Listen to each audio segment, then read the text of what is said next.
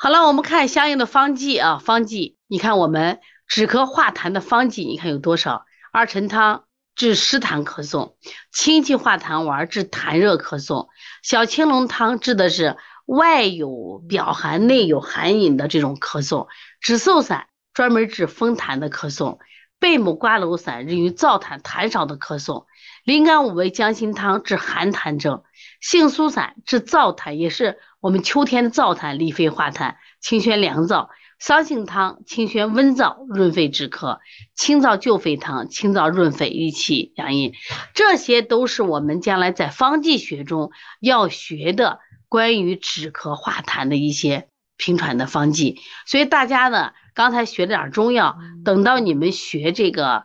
方剂的时候，我们把这些教给大家，哎，你就会开方子了。你看今年秋冬天，记住宝妈呢，他们在你这推，他经常会配一些药。那你一个给他推荐嘛？有些药，有些药没有中成药，你就给他开个方子嘛，让他去到中药店抓就一回家煎就行了，或者代煎，可以买到，这都是这药都能买到。这些方剂，这个呃，这个方剂有的你买不到，有些像小青龙汤、清气化痰丸，它有中成药的可以买到，但是你要分得清，像紫苏散，它也有，它不是当地都有，知道吧？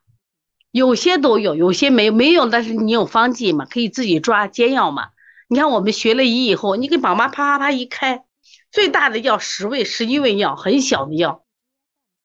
效果都非常好啊。你看它就不同，你看你比如说你湿痰咳嗽，你找二陈汤；如果痰热咳嗽，你找清气化痰丸；如果你外有表寒，内有里寒，卡的痰都是清水的，小青龙汤。这个呢。秋冬天一冷的话，小青龙汤可以卖的特别好，